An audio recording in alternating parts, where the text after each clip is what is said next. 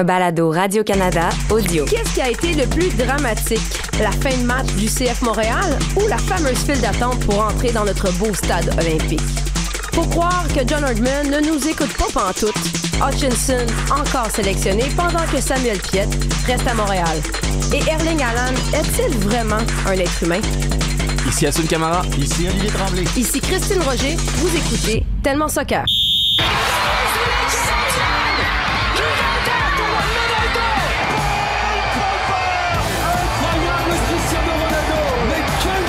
Tous les grands joueurs doivent venir un jour au Real Madrid. A giant goal for Sky Blue. Evelyn Vianne looked to get the final touch right on the doorstep. Marcus Rashford Oh, glorious That is a special one Ahí está que viene, viene, viene, viene, viene, gol.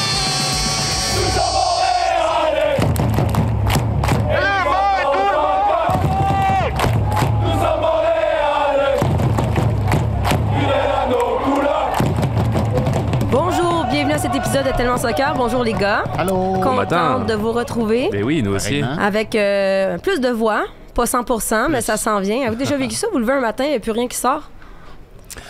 Euh, euh, euh, c'est une question Mettons- qui est chargée. Hein, Non, mais- je pas précisé par où.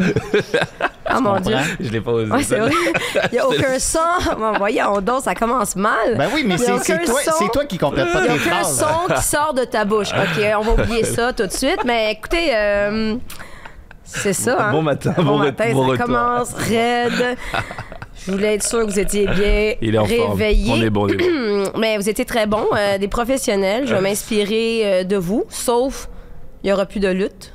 Ah Ça, si j'espère que t'en as bien profité, Olivier, parce que là, je reprends le micro et je décide qu'il n'y a pas de lutte. De toute façon, Bah, tu, tu décides, mais moi, moi Ça, pour le coup, au que- contraire, j'ai- on, on s'est donné rendez-vous pour aller voir un show. ben, et- c'est ça. Mais... Ah mais oui? je me- mais je me suis engagé un petit peu à ce que tu sois là. Ce serait dommage que Ben, le trio tu sais, soit pas Ben, je complété. peux venir parce que je suis sûre que tu te sens comme nous. Nous, on, on suit pas. Là. Je me dis, j'avais pitié un peu de toi parce Oui. que Olivier faisait des allusions, puis je chantais qu'Assun, tu le perdais. Exactement. Un Ouais, mais, peu. ouais, mais Assun, lui, L'idée au de lieu la d'être- découverte. Au lieu d'être cynique et de se moquer de moi, il était ouvert d'esprit, il posait des Ben, je suis Tu une vois, femme. Peut-être que tu pourrais t'inspirer de je lui suis une femme nouvelle après cette absence et un jour nous irons euh, Ah, ah, ah, elle voir un C'est match réglé. de lutte. Eh bon, elle s'est engagée. Moi, juste bon. pour voir Assun là-bas, il a dit un match, un gala, Ouais. un gala, Ah, hein, ouais. comme ça qu'on dit. Exactement. Euh, là, je me préparais, les gars, à ce qu'on parle du CF Montréal, puis que ce soit la catastrophe. Puis j'étais bon, ça y est, ça va être euh, quatre victoires en autant de matchs. Quatre victoires, ça Ouais. serait bien. Des- Quatre Euh, victoires pour quatre défaites. Pour les adversaires, défaites. exact. Euh, vous étiez sur place, Assun, euh, Ouais. match extraordinaire, n'est-ce pas? Ouais, extraordinaire. Ça a fini 2-1 pour Philadelphie. C'est ça, hein. Non, mais comment t'as, vécu ce match-là, toi, sur place au stade olympique? Euh, Bah, Il l'a pas vécu, c'est ça le c'est- problème. Raconte-nous ça. C'est ça, ça. je l'ai vécu de façon partielle et peut-être avec bah, ce qu'ont vécu aussi les partisans. Donc j'ai loupé le premier but, tout simplement. Parce que j'en parlais d'entrée de jeu. Oui, Une seule entrée ouverte au stade olympique. Exact. Puis il y avait une file à 7 heures, il y avait encore une file d'un kilomètre d'heure. Pour vrai, quand on parle Ouais. de OK, le marketing, oui, mais il y a des choses de base là, qu'il faudrait s'aider. Exactement, et ça, si- ça a été, comme tu l'as dit, le, bah, le- je veux dire, le, mé- les- le mécontentement d'énormément de partisans, et je suis bien placé parce que je l'ai vécu. J'étais dans la, dans, la, dans la file pendant peut-être une heure à peu près à essayer d'entrer. Puis, Il n'y avait pas euh, 60 000 personnes. Là. Exactement, C'est on était à 23. 23 000 personnes euh, ce, ce, ce week-end, donc euh, bah, ça nous a pris dedans, et puis euh, malheureusement c'était un petit peu compliqué, et puis euh, quand tu vis euh, bah, cette expérience-là à l'aller, tu te dis que ça va être pire au retour, donc qu'est-ce que tu fais? Bah t'anticipes un petit peu le retour, donc j'ai manqué les arrêts de jeu entre guillemets. Mais est-ce que tu es parti parce que tu dis, ah non, je vais être coincé euh, Bah. pour sortir du stationnement ou Dans l'idée, un peu des deux. Par rapport au match, dans le contenu, c'était c'était pauvre. J'ai trou- j'ai trouvé un match pauvre dans le contenu, dans une équipe à domicile qui devait mettre beaucoup beaucoup d'urgence pour gagner. J'ai senti qu'on était passé à côté justement, sentais la frustration de, de l'entraîneur sur le côté qu'on pouvait plus à la fin. Et donc je me suis dit bah écoute à la 89e, un peu avant même, bah commence à descendre tout simplement. Puis là t'entends un bruit, tu te dis ah tu loupes le but de l'égalisation, sûrement, beaucoup de débats. Et je trouve la bonne idée de me placer entre euh, bah, un marchand de, un vendeur de donuts et de, hot dogs pour revenir et voir la fin du match. Donc j'ai pu voir la fin du match finalement, pas la même place, mais euh, voilà, il- l'essentiel est là, c'est qu'ils ont gagné et nous ont offert une fin de match vraiment, vraiment euh, tonitruante, extraordinaire. moi aujourd'hui j'ai le goût d'être quand même optimiste. Oui, ça n'a pas été un match extraordinaire, mais Ali, là, si tu regardes les, pro- les trois premiers matchs et ce match-là, ça a été quoi pour toi? Qu'est-ce qui a fait la différence qui sont qui a fait en sorte en fait que le CF Montréal a finalement euh, été en mesure d'aller chercher cette victoire-là? Être à domicile, j'ai l'impression. Ouais, tu penses, tu penses que ça a joué? Je ben, je pense que oui. Euh, et c'était vraiment un match de un match de moment. Quand tu regardes les, les moments qui ont été bien et mal gérés, euh, CF Montréal s'est pas laissé déranger par la double consultation de la vidéo. Ça, j'avais jamais vu ça. Ça, c'est une Jim, première. Jim hein. Curtin, ouais, Jim Curtin a utilisé un mot en anglais qui commence par S show. Ouais. Euh, et je pense que c'était judicieux, mais au final, ils, ont- ils ont pris la bonne décision. Parce qu'on peut expliquer ce qui s'est passé Ben, exactement. c'est Ouais. ça, parce que, bon, Chinonzo a fort marque euh, de la tête, une, Ouais. euh, une reprise de Mathieu Chouanière qui s'en va sur la barre, puis Offort est au bon endroit au bon moment. Euh, et là, on consulte la vidéo, on annule le but. Sauf que le premier angle qu'on avait offert à l'arbitre montrait pas Kai Wagner qui était presque sur la ligne du fond, donc qui gardait tout le monde en jeu. Et donc, on est retourné, parce que clairement, à Montréal, du côté de- du banc, on avait vu Mhm. ces images-là. Là, retournez voir, retournez voir, puis ils ont eu gain de cause. Et c'est ce que c'est ce que l'arbitre finalement a expliqué au, Mm. au pool reporter après le match aussi, parce que c'est une des choses qu'on peut faire en MLS. Il y a quelqu'un qui peut descendre au vestiaire des arbitres pour poser des questions par écrit, puis c'est ce qu'on a confirmé, que le- cet angle-là n'avait pas été offert à la première consultation. Mais ça, ça aurait pu... Puis, puis je pense que c'est là que justement Montréal l'a bien géré, puis Philadelphie l'a mal géré. Montréal s'est inspiré de ça.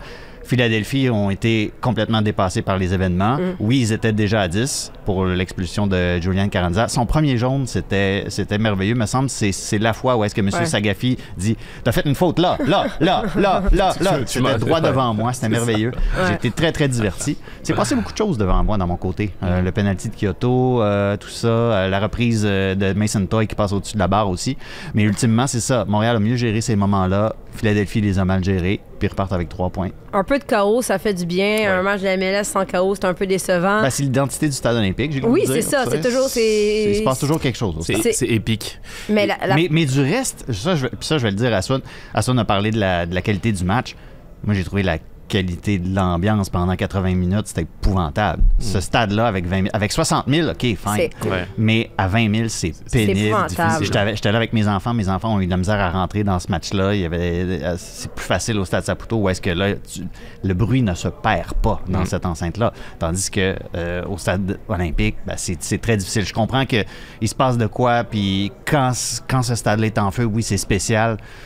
Mais faut pas en faire une habitude de se dire, euh, Hey, on peut mettre plusieurs euh, matchs euh, à domicile là. Puis quand, en fait, quand Philadelphie menait encore 2-1 puis que ça avait l'air parti pour rester comme ça, j'étais comme, il me semble que c'est une bonne façon de faire les choses à l'avenir. Tu mets une équipe, un match au stade olympique, t'accueilles une équipe vraiment forte que tu sais qu'elle va probablement qu'elle va probablement te mettre en difficulté. Si tu la perds celle-là, c'est pas grave parce que ton avantage d'être à domicile est pas si fort que ça. Finalement, bon, j'ai eu tort, mais tu sais, peut-être pour la suite. euh, Ben, le fait d'être à domicile, ça a peut-être joué, mais fin de match complètement fou. Évidemment, les entraîneurs ils en ont parlé après le match. On peut écouter justement Hernan Losada.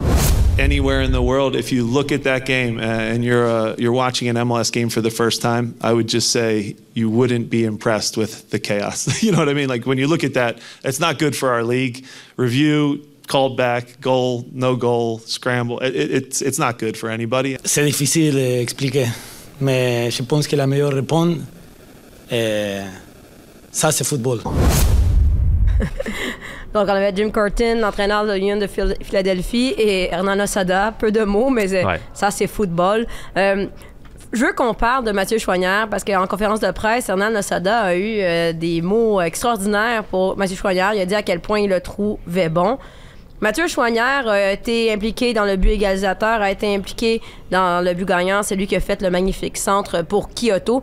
On a souvent parlé de lui, entre autres, à ça, je me souviens que tu as parlé souvent de Mathieu Choignard, à quel point il était talentueux, tu as parlé de son potentiel. Malheureusement, j'ai l'impression qu'il n'a pas été toujours chanceux. Il y a eu des blessures, notamment à des moments euh, Ouais, cruciaux. plus ouais. cruciaux. C'était un mauvais timing pour lui, puis il, perd- il a il descendu à plusieurs reprises dans, dans la hiérarchie. Ouais. Pour commencer dans ce match-ci, euh, là, il y a eu l'occasion d'être partant. Comment vous avez trouvé euh, le travail de Mathieu Joyant, malgré le fait que c'était 80 minutes assez plate? là? Non, moi je l'ai trouvé euh, bah, au-dessus du lot dans l'intensité, dans, dans, dans la personnalité en fait. Moi c'est ce qui m'a plus marqué. Euh, c'est un joueur qui s'implique énormément, on voit sa volonté de, de gagner. Et s'il y en a un dans ce match-là, qui a cru jusqu'au bout et qui a décidé en fait que ce match-là n'allait pas se finir Mm. comme ça, c'est Mathieu Chouanière, tout simplement. Et moi, c'est ce que c'est ce qui m'a marqué, c'est ce qui m'a hum, fait aimer ce joueur sur ce match-là, c'est qu'il a décidé de changer tout simplement la, bah, le destin de ce match qui était soporifique pendant pendant, pendant pas- pas- pratiquement 90 80 minutes et euh, de voir l'abnégation qu'il met, de voir euh, bah, c'est lui qui, qui prend de la tête euh, au- au- au- sur l'égalisation, c'est Ouais. lui qui, qui sent, c'est ça, hein, c'est lui qui Ouais, centre. c'est lui- qui centre. C'est lui, lui qui a provoqué le penalty Exactement, aussi de Kyoto. sur, euh, sur, même si le, le centre est dévié, il me semble, mais au moins il met l'intention et, et il amène justement ce- ce- cette fougue, cette envie.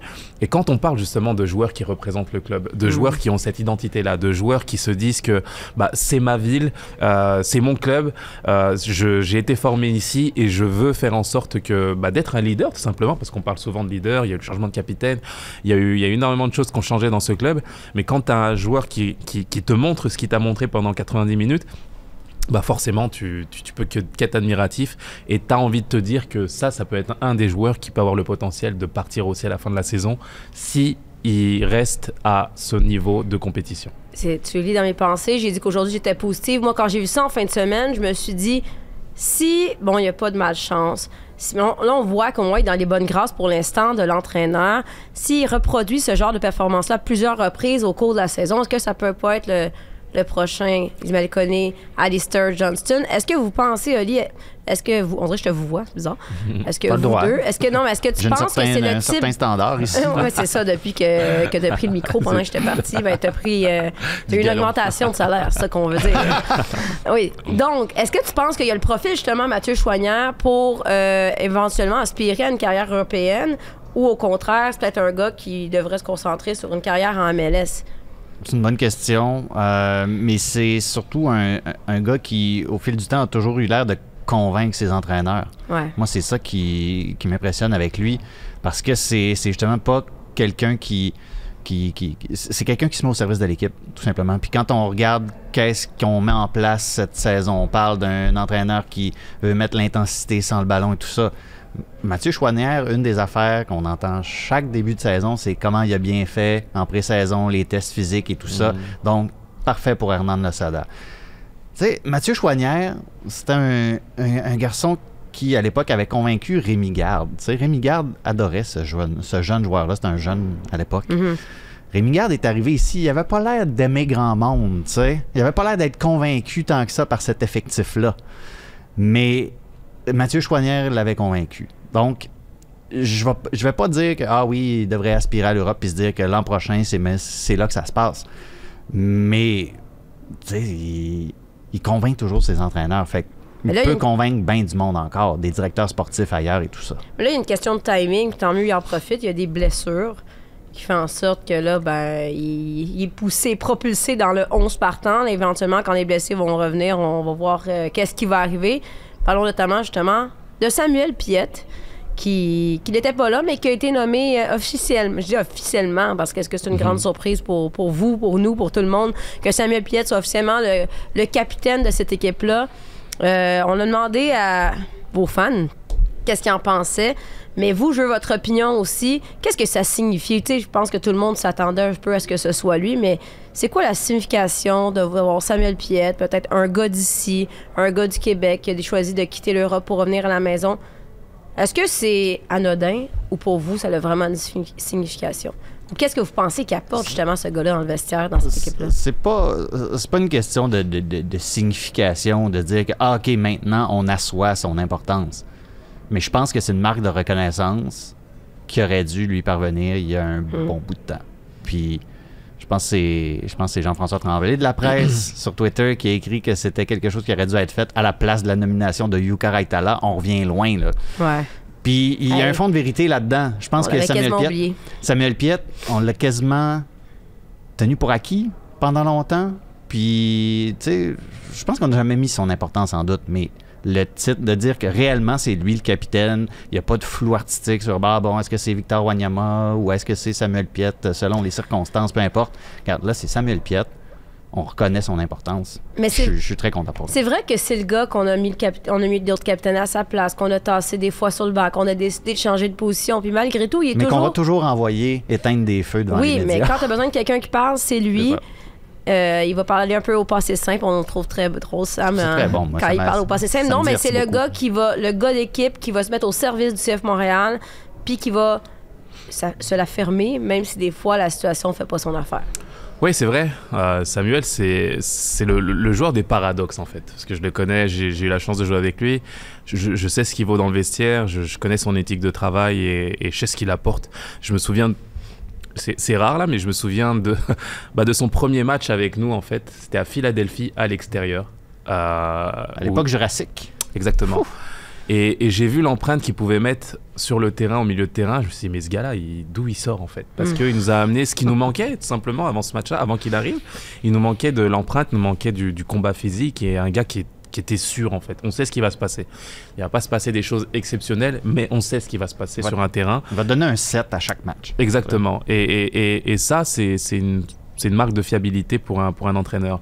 Mais je dis euh, joueur, justement, des paradoxes, parce que c'est à la fois le joueur qui est adulé par certains partisans, mais il y a une réalité qui fait qu'il est aussi critiqué par rapport Mhm. à sa façon de jouer, à la qualité technique qu'on attend d'un joueur au milieu de terrain, à se dire est-ce que Samuel Piet a le niveau, etc. pour jouer. Il a été contesté d'ailleurs par ses anciens entraîneurs comme Wilfried Nancy. Est-ce que Wilfried comptait vraiment sur euh, Samuel en début de saison? Je ne pense pas. Est-ce que Wilfried pensait que c'était euh, un des joueurs qu'il voulait utiliser en début de saison, je ne pense pas non plus. Mm. Mais le fait est qu'il répond toujours présent et que c'est par justement son éthique de travail, par sa personnalité qui qui met tout le monde d'accord à la fin. On a partagé euh, le- notre, euh, notre séquence sur les réseaux sociaux, à savoir qu'est-ce que pensaient les partisans de Samuel Piet. J'ai eu autant de réponses positives que de réponses négatives sur Samuel.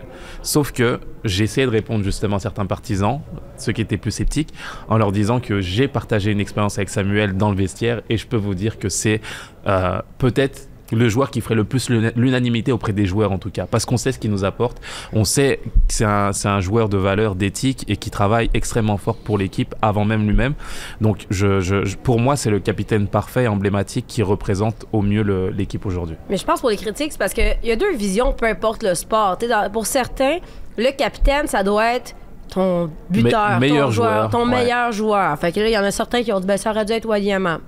Euh, ben, à part qui est désigné, je vois pas trop comme ça, surtout depuis le début de cette saison. Mm. Euh, mais il y en a d'autres qui disent c'était lui dans l'an, mais il y a, mettons, Simon Duhamel qui dit, ben, c'est le meilleur mix pour faire un pont entre les vétérans, la jeunesse, le nouveau coach. Euh, après ça, on l'a dans le hockey, on l'a dans le soccer, on l'a dans tous les sports. de- Il y a différentes façons de, de voir les choses. En bout de ligne, est-ce que c'est important que ce soit le gars qui contribue? Non, c'est le gars qui va unifier un vestiaire et une équipe. Non, oui, bien sûr, euh, qui, qui va l'unifier, mais euh, il y a aussi une certaine difficulté aussi pour certains joueurs qui représentent une équipe, qui sont nés localement, qui ont grandi dans, le, euh, dans la ville, qui ont grandi, qui ont évolué au- auprès du club, et forcément, certains spectateurs peuvent le taxer en disant, bah oui, mais c'est normal qu'il est capitaine, c'est le gars d'ici. Comme Patrice Bernier a été critiqué dans certains aspects, à dire, bah c'est le gars d'ici, c'est normal qu'il est On leur capitaine. demande tout le temps plus. c'est dur, c'est exactement ça, Olivier. C'est que c'est deux fois plus dur pour ces joueurs-là, justement, de sortir de cette carapace.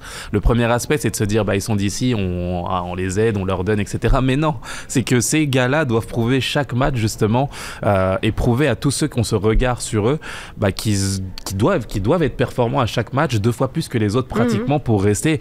Et ça a été le cas pour un Patrice Bernier, avec qui j'ai partagé la chambre euh, dans le vestiaire, mais c'était mon, mon co-chambreur en, en déplacement, et on avait énormément de discussions là-dessus.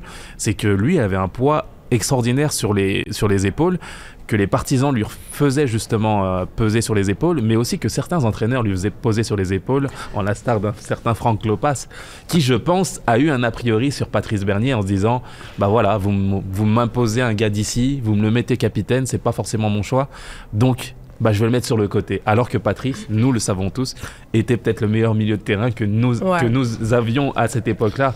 Donc, c'est pour répondre à ces partisans-là, je peux vous dire que pour ces gens-là, pour des Samuel Piet, pour des Patrice Bernier, croyez-moi, c'est deux fois plus difficile pour eux d'assumer ce statut-là. Oh, mais euh, l'autre côté, les gens sont peut-être exigeants, mais il s'agit que tu fasses une belle performance, quelque chose de bon pour l'équipe. Puis là, les gens, ils, demandent juste ça, les gens à Montréal, d'avoir un gars d'ici qui va avoir du succès sur le terrain, puis qui, comme Mathieu Choignard a fait. Mathieu Choignard, s'il continue comme ça, là, mettons qu'il y a quelques performances comme ça, oublie ça, les chandails qui se vendent, ça devient. euh, la nouvelle coqueluche euh, au Stade Saputo cet été. Oui, mais ça peut, ça, peut redescendre aussi vite aussi. Tu parles d'un pic parce qu'un joueur a une, deux, trois bonnes performances.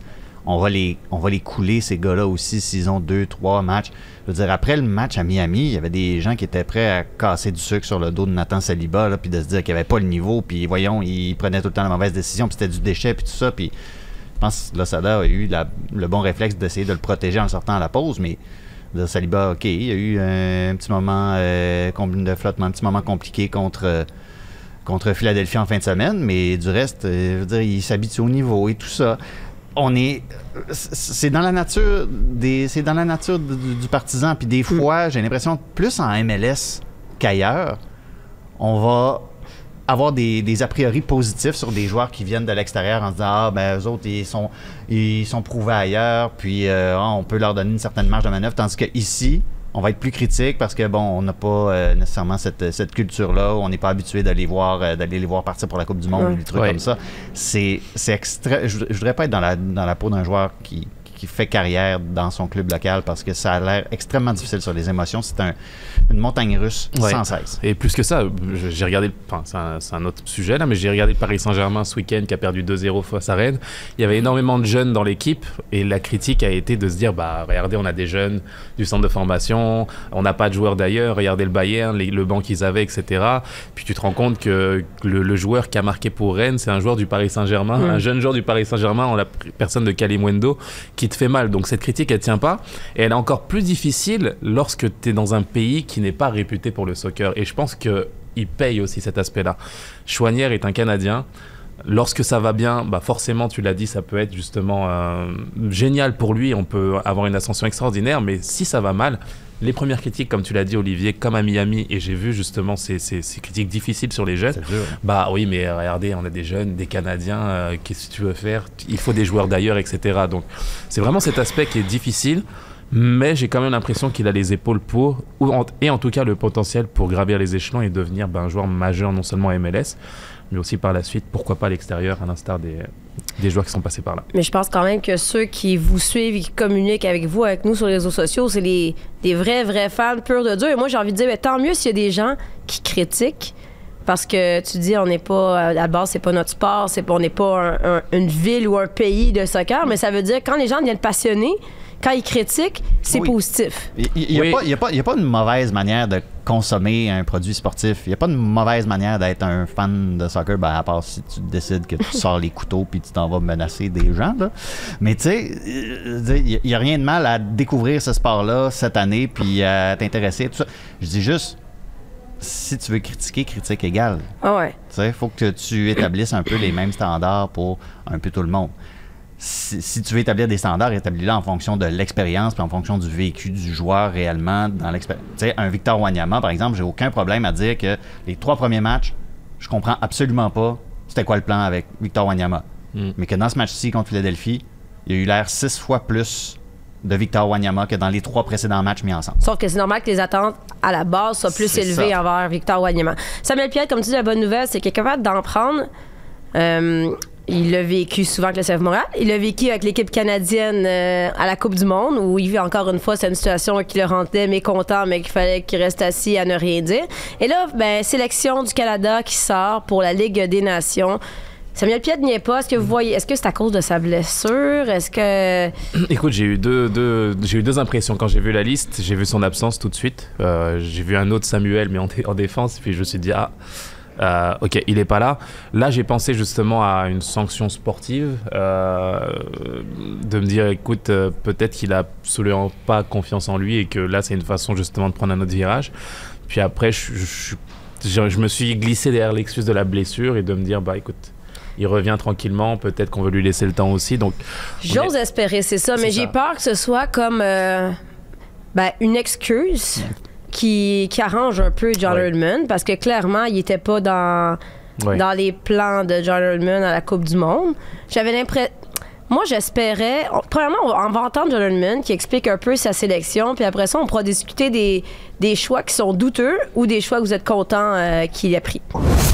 There is some transition expected over the next year or two. I think there'll be transition this year. There's a group we're committed to because we're currently in competition with Nations League, and there's players that just have got that experience of being in these environments, but more importantly, winning in these environments. You know, it wasn't so long ago Canada really struggled to go away and get results or, or wins in CONCACAF environments, and you know these players have had that experience together. So there's an element of keeping a group together for a period of time to allow the continuity of the Nations League competition. But I think you'll see some transition this year. John, John parle de transition.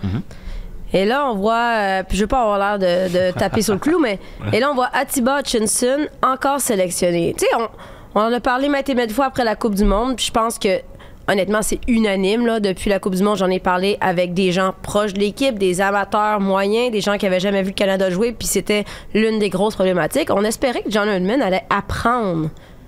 Mais là, à la lumière de, la liste qui est sortie, est-ce que vous avez l'impression qu'il a appris et qu'il est prêt à prendre des, des décisions difficiles en quelque sorte? C'est la question, justement. Euh, il montre qu'il a, bah, qu'il a confiance en son capitaine, entre guillemets, et qui, qui veut justement s'appuyer sur lui. Et en même temps, il nous parle de transition. C'est c'est- c'est un petit peu ce qui nous, ce qui nous perd, justement. Euh, la première personne à qui on pourrait penser, euh, dans un premier temps, bah, ce serait son départ à lui, parce que bah, il a fait son temps, entre guillemets, et, euh, qu'on veut peut-être renouveler avec de la jeunesse. Et en même temps, quand tu as des leaders qui sont, qui sont charismatiques dans un vestiaire, on a parlé d'esprit de vestiaire un petit peu plus tôt aussi, bah, tu as des joueurs qui t'amènent aussi une certaine garantie, une certaine ambiance, une certaine, euh, un certain professionnalisme qui font que tu as envie de t'appuyer là-dessus aussi. Et je peux comprendre aussi, euh, je peux comprendre John Herman dans cet aspect-là. Pendant que tu brises notre matériel. Ouais. Et c'est le regard aussi de bah, d'un certain Didier Deschamps et peut-être même euh, du foot international où on voit ce phénomène se répéter. Zlatan Ibrahimovic a été sélectionné avec la Suède euh, il y a à peine une 4 jours à, à l'âge de 41 ans. Olivier Giroud avec l'équipe de France, 38 ans. Oh, mais là, attends, il est, il est là. encore là. T'es Bah, en train de comparer Atiba Hutch- Hutchinson puis euh, Olivier Giroud. Bah, Olivier Giroud il est encore capable de jouer et de, de faire la différence dans un oui, match. mais dans un vestiaire, justement, je... tu as besoin des fois de, de gars qui sont là et qui t'amènent euh, des, des- qui t'amènent des garanties bien, bien au-delà du sportif. Et je pense que euh, Hutchison, à, à travers son histoire, à travers son charisme, à travers sa personnalité dans un vestiaire, peut-être qu'il amène des choses que nous, observateurs non- ne pouvons pas observer justement et, et- et- et qui t'amènent des garanties tu sais une sélection c'est pas forcément la sélection des meilleurs joueurs Mais à moins que peut-être qu'on. Moi, peut-être je vais le pardonner à John Herdman, pardonner. Peut-être le mot est fort. Non, mais parce que là, il est dans la sélection, OK. Mais voyons voir, ça va être quoi son 11 partant pour le match contre Curaçao le week-end prochain. Parce que si on regarde, exemple, l'équipe féminine, je serais pas surpris moi qui joue Ben, c'est ça l'affaire. C'est Ouais. que si tu regardes dans l'équipe féminine canadienne, on est un peu aussi dans la même situation, dans une période de transition. Christine Sinclair est sélectionnée, sera toujours sélectionnée. Mais là, on l'a vu dans les derniers matchs. Christine Sinclair qui commence sur le banc, qui ne joue pas toutes les minutes. Donc, son utilisation se change. Si Erdman, si tu Hutchinson, parce qu'il est bon dans le vestiaire, mais que tu le gardes sur le banc en commençant, Là, tu dis, OK, voilà ta période de transition. Mais s'il fait commencer Hutchinson dans 11 partants comme à la Coupe du Monde, là, excuse-moi, je, je comprends rien. En même temps, regarde, je vais, je vais, je vais, je vais flipper un peu qu'est-ce que tu dis. Mettons, Christine Sinclair, Ouais. c'est peut-être la dernière occasion qu'elle a de jouer un match international officiel au Canada. Puis la sélectionneuse, peu importe c'est qui, décide Ah non, regarde, elle est trop vieille, on la prendra pas. Non, OK, Ça va être quoi ta réaction? OK, d'abord, tu le C'est prends. la même chose pour Tu Atiba. le prends, puis tu dis à Tiba, Ouais. Curaçao, là, c'est ton dernier match. Profites-en, on fait ça pour toi, pour te rendre service. Fait qu'on va te faire jouer contre Curaçao, puis quand on va jouer contre des. Dire des vrais adversaires. c'est pas mais à domicile, c'est contre la Honduras, là. Je veux dire. Mais non. euh, Mais Atiba tu va- Hey, Ati- Honduras, Atiba va jouer parenthèse, contre la ça veut dire que là. Kyoto va se blesser? Ah, possiblement, oui. C'est ça. Mais, mais je pense pas qu'il lui fasse, il lui fait pas de cadeau. hein. Je pense vraiment, je pense qu'il a vraiment besoin de lui. Il a besoin de lui. si on le- l'a vu ça à Coupe du Monde, on avait besoin de lui. Oui, mais je veux dire, il y a. Samuel il y a- Piet est il y a- blessé, fait qu'il a besoin de. Non, mais en soi, mais. c'est ça. mais mais il y a plein d'autres joueurs en fait qui sont passés à côté de leur Coupe du Monde aussi. Je veux dire, ah, c'est pas parce que tu loupes certains matchs que forcément t'es fini aussi. Je pense qu'il faut donner. euh, peut-être du crédit à, à, à l'entraîneur et de lui dire, je pense que son envie, c'est d'avoir un leader charismatique qui permet de l'aider à accompagner certaines jeunesses aussi. Et ça, on peut, on peut l'entendre, on peut l'entendre aussi. Moi, je, je suis pas spécialement surpris et je- et j'ai eu cette réflexion quand je vous ai parlé de Zlatan ou de- Mhm. ou d'autres joueurs. Je me suis dit, mais en équipe de France, je veux dire, on est en équipe de France là. Il n'y a pas un deuxième attaquant qui est peut-être plus jeune qu'Olivier Giroud qui pourrait être bien meilleur que Là, lui. arrête. Il y, a, il y a- quatre mois, tu faisais juste parler d'Olivier Giroud. Et je bouge disais. pas. Pour moi, c'est un super joueur et il mérite d'être en équipe de France. C'est pas justement, c'est pas le débat.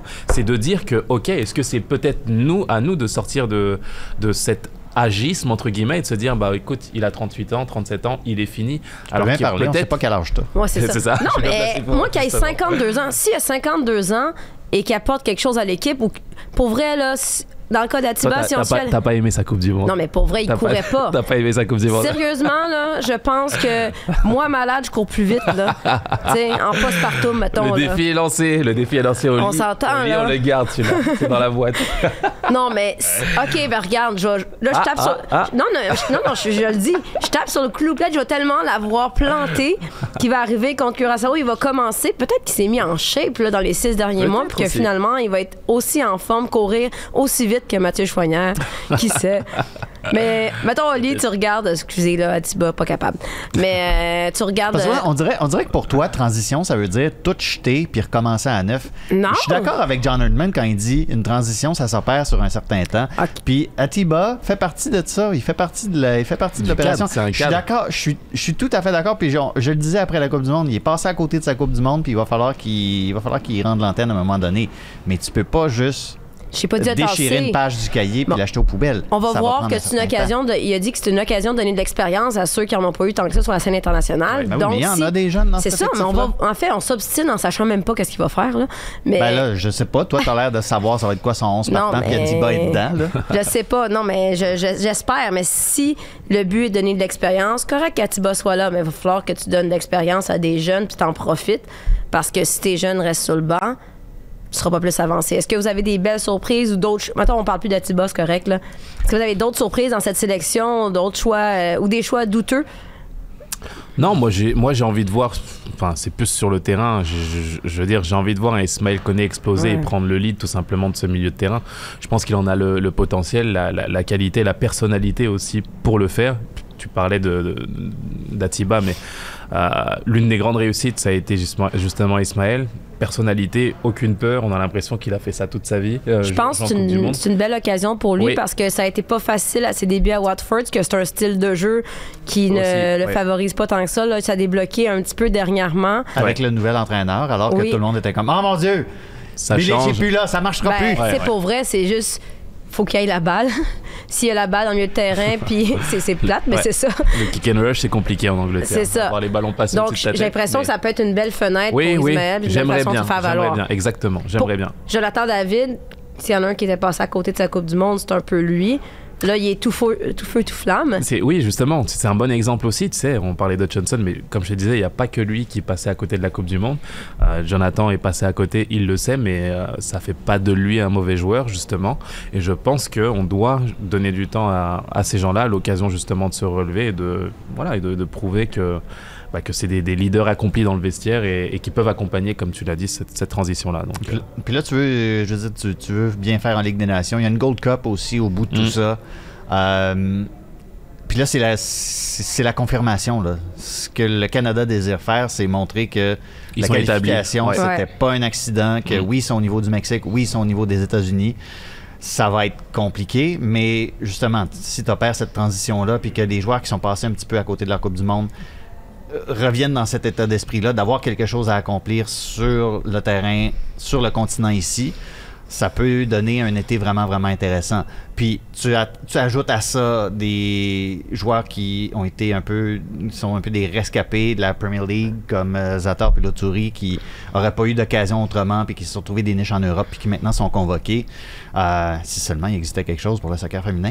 Mais, tu sais, ça, ça- ça te permet de regarder l'avenir avec justement euh, Ouais. un enthousiasme renouvelé parce que quand on changeait de cycle au Canada, ben on était plus dans le euh, pas sûr.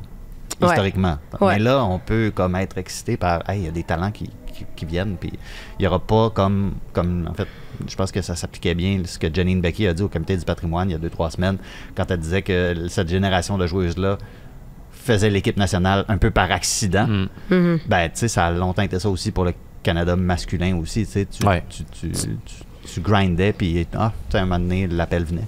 Donc, il y aura beaucoup de matchs. Euh, ben, match Curaçao le 25, Honduras le 28. Mais là, tu m'ouvres la porte, tu parles de Janine Becky. La passe direct la palette. Merci, c'est magnifique. Non, mais au cours de la dernière semaine, quelle mauvaise nouvelle. Janine Becky, déchirure du ligament croisé antérieur. Donc, pas de saison avec les Thorns de Portland, mais surtout Pas de Coupe pas du de Monde. Coupe du Monde avec le Canada.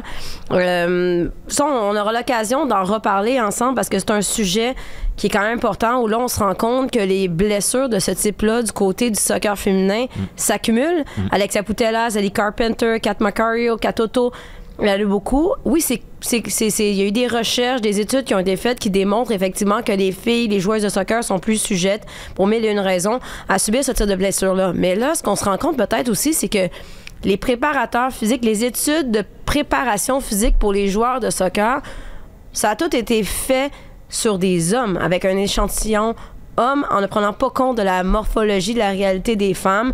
Donc, il est peut-être là aussi le problème, parce que quand on y pense vite, vite, les plus grands joueurs là, de soccer masculin sont jamais détruits du genou. Quasiment. Il y en a, il y en a moins. il y en a, mais il y, en a moins. mais moins. De dire qu'il n'y en a pas, c'est pas vrai. Pour vrai, les meilleures, les plus grandes joueuses de soccer, les femmes, ils ont toutes eu une, Quasiment. deux, trois déchirures euh, ligamentaires. Ouais. Bref, c'est un autre Puis- sujet. Là. ouais, non, je parlais avec quelqu'un qui justement couvre la NWSL aussi aux États-Unis en fin de semaine, puis on parlait de Becky, puis la première chose que cette personne-là m'a dite, c'est another ACL. C'est juste ça. C'est ça le plus, c'est ça le prochain chantier de la préparation physique, de la recherche Ouais. dans ce sport-là, c'est clairement ça parce que tu l'as dit, toutes sortes de raisons structurelles, hormonales, il y a des, les corps ne sont pas faits pareils.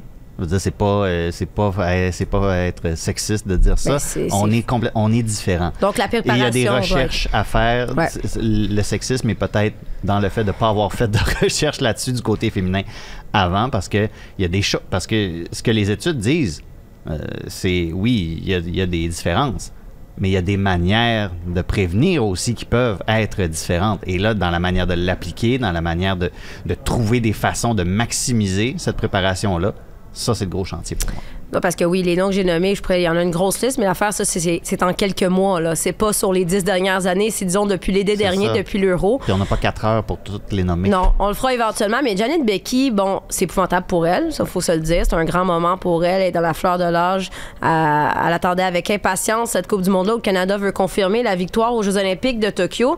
C'est une joueuse très polyvalente. Déjà là, c'est une grosse perte pour Beth Priestman sur le terrain, mais est-ce que, tu sais, je me questionnais, est-ce qu'il y a des joueurs avec la profondeur qu'on a qui seront capables de. Pallier à son pallier- absence? Pour vrai, peut-être, oui. Mais moi, je pense que ça fait mal parce que oui, son- ce qu'elle fait sur le terrain, mais aussi c'est le, le leadership qu'elle représente pour cette équipe. On a vu comment elle a été impliquée dernièrement euh, dans toute cette saga avec Canada Soccer.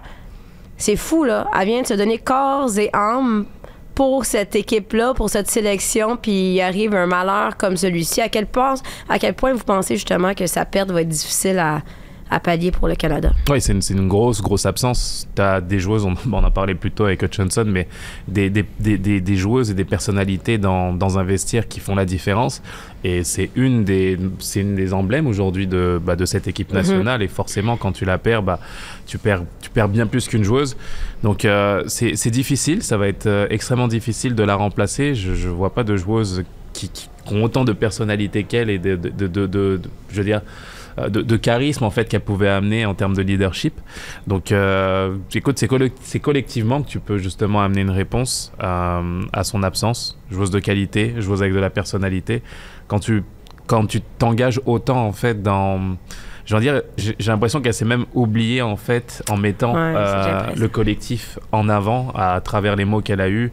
Euh, j'ai suivi attentivement ces mots euh, lors du comité avec euh, avec Queen et, et Christine Sinclair. Et, et, et, et- et- et c'était. Voilà, c'est un visage aujourd'hui de l'équipe nationale que tu perds et qui est, qui est- qui est juste préjudiciable. Donc c'est.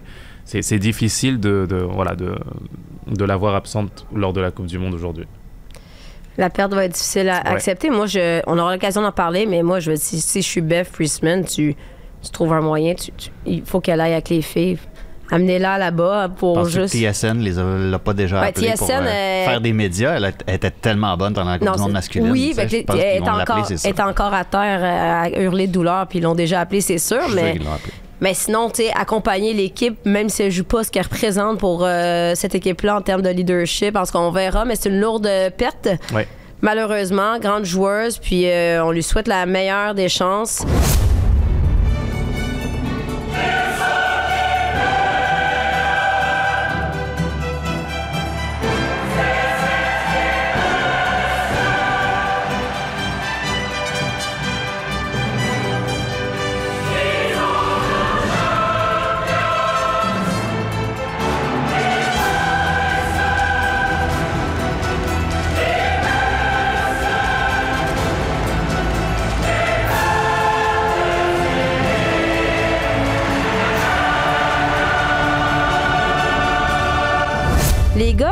Étiez excellents pendant mon absence, mais j'ai comme quand même euh, perçu que vous avez recyclé certains sujets, Messi, Ronaldo, Messi, Ronaldo, puis Assoun de- n'arrête pas de changer d'idée, là, c'est comme un éternel débat. Non, non, l'idée Mais est la même. on ajoute-tu Erling Haaland dans, dans le débat?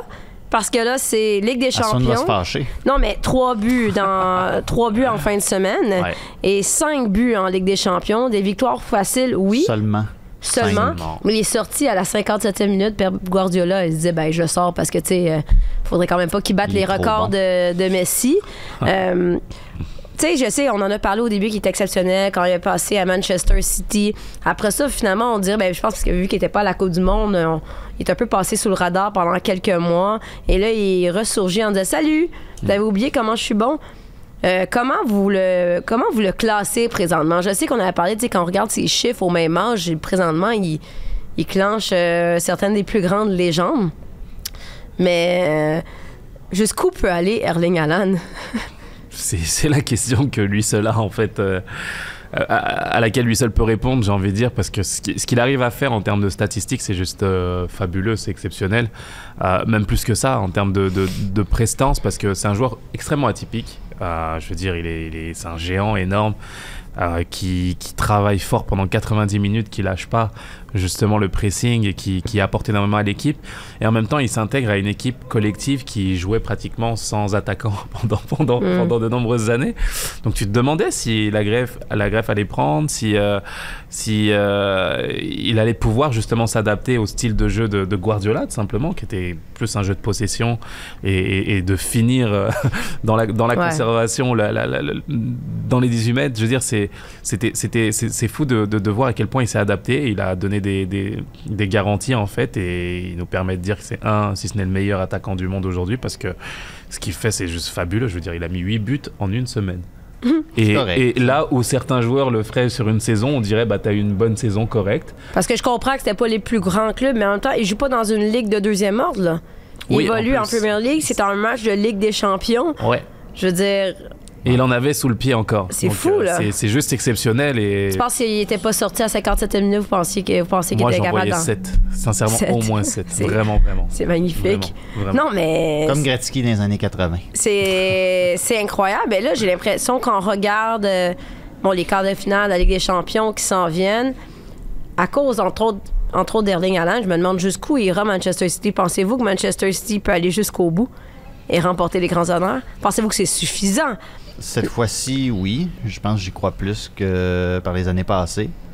Parce que euh, j'ai l'impression que. bon, on, a, on a souvent accusé, euh, je dis on, c'est généralisé, là, que, euh, accusé Guardiola de, de trop. d'essayer de trop penser à un, plan machiavélique quand il arrive ces grands matchs-là de Ligue des oui, Champions. Oui, je, je- moi je, je, je suis de ce camp-là encore, encore aujourd'hui, je te le dis. J'ai l'impression que un Erling Haaland veut dire, te- ramène un peu à l'ordre. tu sais. Ouais. Mm. Tu sais que tu as Erling Haaland en avant. Pourquoi compliquer la vie à ce point-là? Euh, Tu sais, c'est peut-être justement cette, cette soupape-là Ouais. de sécurité que, que, que Guardiola. euh, Ah, dont, dont il y a- dont il y avait besoin, tu sais, C'est vrai pour, que pour juste se, se ramener, à se focaliser sur Tu l'essentiel. sais, Erling Haaland, là, il simplifie, il dit, il rappelle, tu sais, le but là, au Cours vite, soccer, kick là, fort, tu le, le but, c'est va-t'en au but, kick puis score. C'est ça, c'est ça, dans le fond. là. on s'en fout, là, ton schéma tactique incroyable, juste compte un but. Bah, je pense que bah oui dans un sens et en même temps j'ai j'ai été j'ai vu justement les commentaires de Guardiola et j'ai j'ai vu aussi l'échange avec Thierry Henry Ouais. entre Erling Haaland et Thierry Henry que j'ai trouvé fabuleux entre deux, deux attaquants exceptionnels euh, qui vous parlent de foot c'était exceptionnel pour moi de les entendre et la question de Thierry Henry c'était de lui poser qui lui a posé c'était de savoir dans quel registre il devrait progresser et j'ai vu toute l'humilité en fait d'Haaland qui était qui donnait l'impression de devoir progresser partout en fait. De la tête euh, du pied gauche du pied droit dans la construction du jeu où Guardiola a besoin de lui aussi. Et Guardiola l'a dit il a besoin de lui dans le jeu justement euh, dans la participation à la construction. Et de voir qu'un un gars qui, qui massacre en fait tous les records du monde euh, tous les records de première ligue et qui a envie encore d'apprendre et de progresser de, de cette façon-là, bah c'était, écoute, c'est juste extraordinaire d'entendre ce message d'humilité et de, de dire que quand tu es un jeune attaquant qui joue dans un petit club, bah tu peux voir ce que ça peut donner en fait, de- ce que ça peut donner en termes d'exemplarité. Euh, je suis désolé là, je, mon producteur va pas être content, mais je veux parler de Neymar qu'il adore, qui, qui, qui, qui, qui l'adule, il y a pas de problème, mais je veux dire, on est aux antipodes justement de la, j'allais dire de la numérisation, de la Neymarisation du football Oh, où où t'as justement un Haaland qui tranche avec ça et qui, qui te montre qu'à travers la persévérance, à travers le travail, à travers le, le- le pressing tout terrain pendant 90 minutes, bah tu peux être au-dessus des joueurs qu'on qu'on idolâtre depuis des années comme Neymar par le talent, par euh, Mhm. le beau jeu, le style. Euh, et c'est pour ça que j'en voulais à Guardiola justement par la semaine dernière de l'avoir sorti en Ligue des Champions. C'est parce que je voulais qu'il montre aux jeunes que par cette voie-là, bah, tu peux arriver à mettre 7 buts, Pourquoi 8 le buts freiner? En Ligue des Champions et tu peux montrer à des jeunes joueurs qui ont toujours euh, aimé des joueurs comme Neymar et qui sont fabuleux, il n'y a pas de problème, on, on le sait, mais que par l'éthique de travail, tu peux faire bah, 3, 4, 5 fois plus que ça et ça c'est un beau message qui nous les a privés. Il nous a privés de ce message-là et c'est là où je lui en ai voulu. Est-ce que Manchester City euh, gagne la Ligue des Champions à Sun? Et laisse Bah, t'enregistrer. j'ai un doute sur le Real Madrid. Le Real Madrid, c'est quand même. euh, je veux dire, on peut tomber dans le piège comme du match d'hier où on les voit perdre. Ok. euh, Ah, mais c'est- ouais, mais justement, là, ils ont perdu la Liga. juste- Ben là. c'est ça. Ils ont c'est- que ça. Ils Exactement. ont 100% de leur. Exactement. Ou Benzema, tu regardes, tu, tu lis Marca ce matin, il a eu la note de 0 sur 10 sur un Barça Real. C'est c'est juste incroyable. Et tu peux, tu peux tomber dans ce piège de dire le Real est out, etc. Mais la réalité, c'est qu'en Ligue des Champions, le Real, c'est juste fabuleux ce qu'ils Mhm. arrivent à faire. Ouais, c'est pas la même chose. Donc. euh, par rapport à ce qu'ils ont fait l'année dernière, c'est le seul aspect. Sinon, la voie est libre de l'autre côté. T'as l'Inter, t'as Benfica, je veux dire. Ouais, t'as mais pour Naples, tu dis que l'instant- t'as- Naples, c'est oui, oui, chose c'est vrai, c'est vrai, c'est vrai aussi, mais t'as quand même beaucoup plus d'ouverture cette année que, que par le passé. C'est difficile de miser contre Manchester City présentement. En tout cas, si Erling Haaland continue de travailler comme ça, là, pour l'instant, les quarts de finale, ben, c'est contre euh, le Bayern de Munich de Alfonso Davies. Ouais. Alfonso va avoir les, euh, les bras pleins. Un autre derby Guardiola. Un autre derby, c'est euh, le 11 avril, si je me trompe pas. Bref, on a une petite pause euh, d'ici là.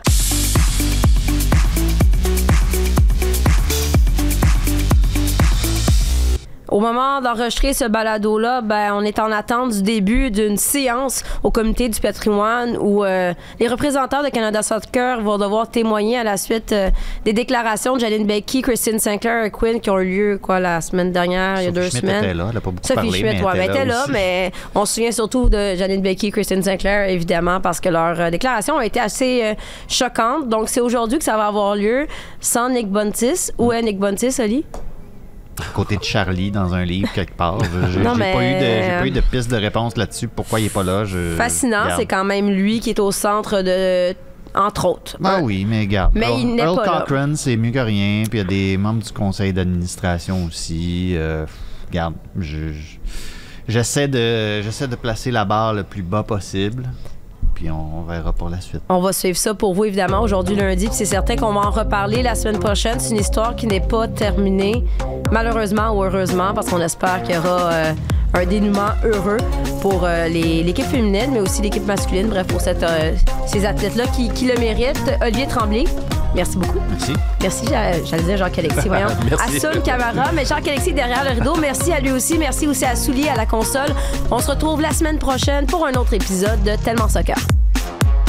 Sur tous les terrains et sur tous vos appareils. Radio-Canada Sport. Écoutez les meilleurs balados sur l'application Radio-Canada Audio.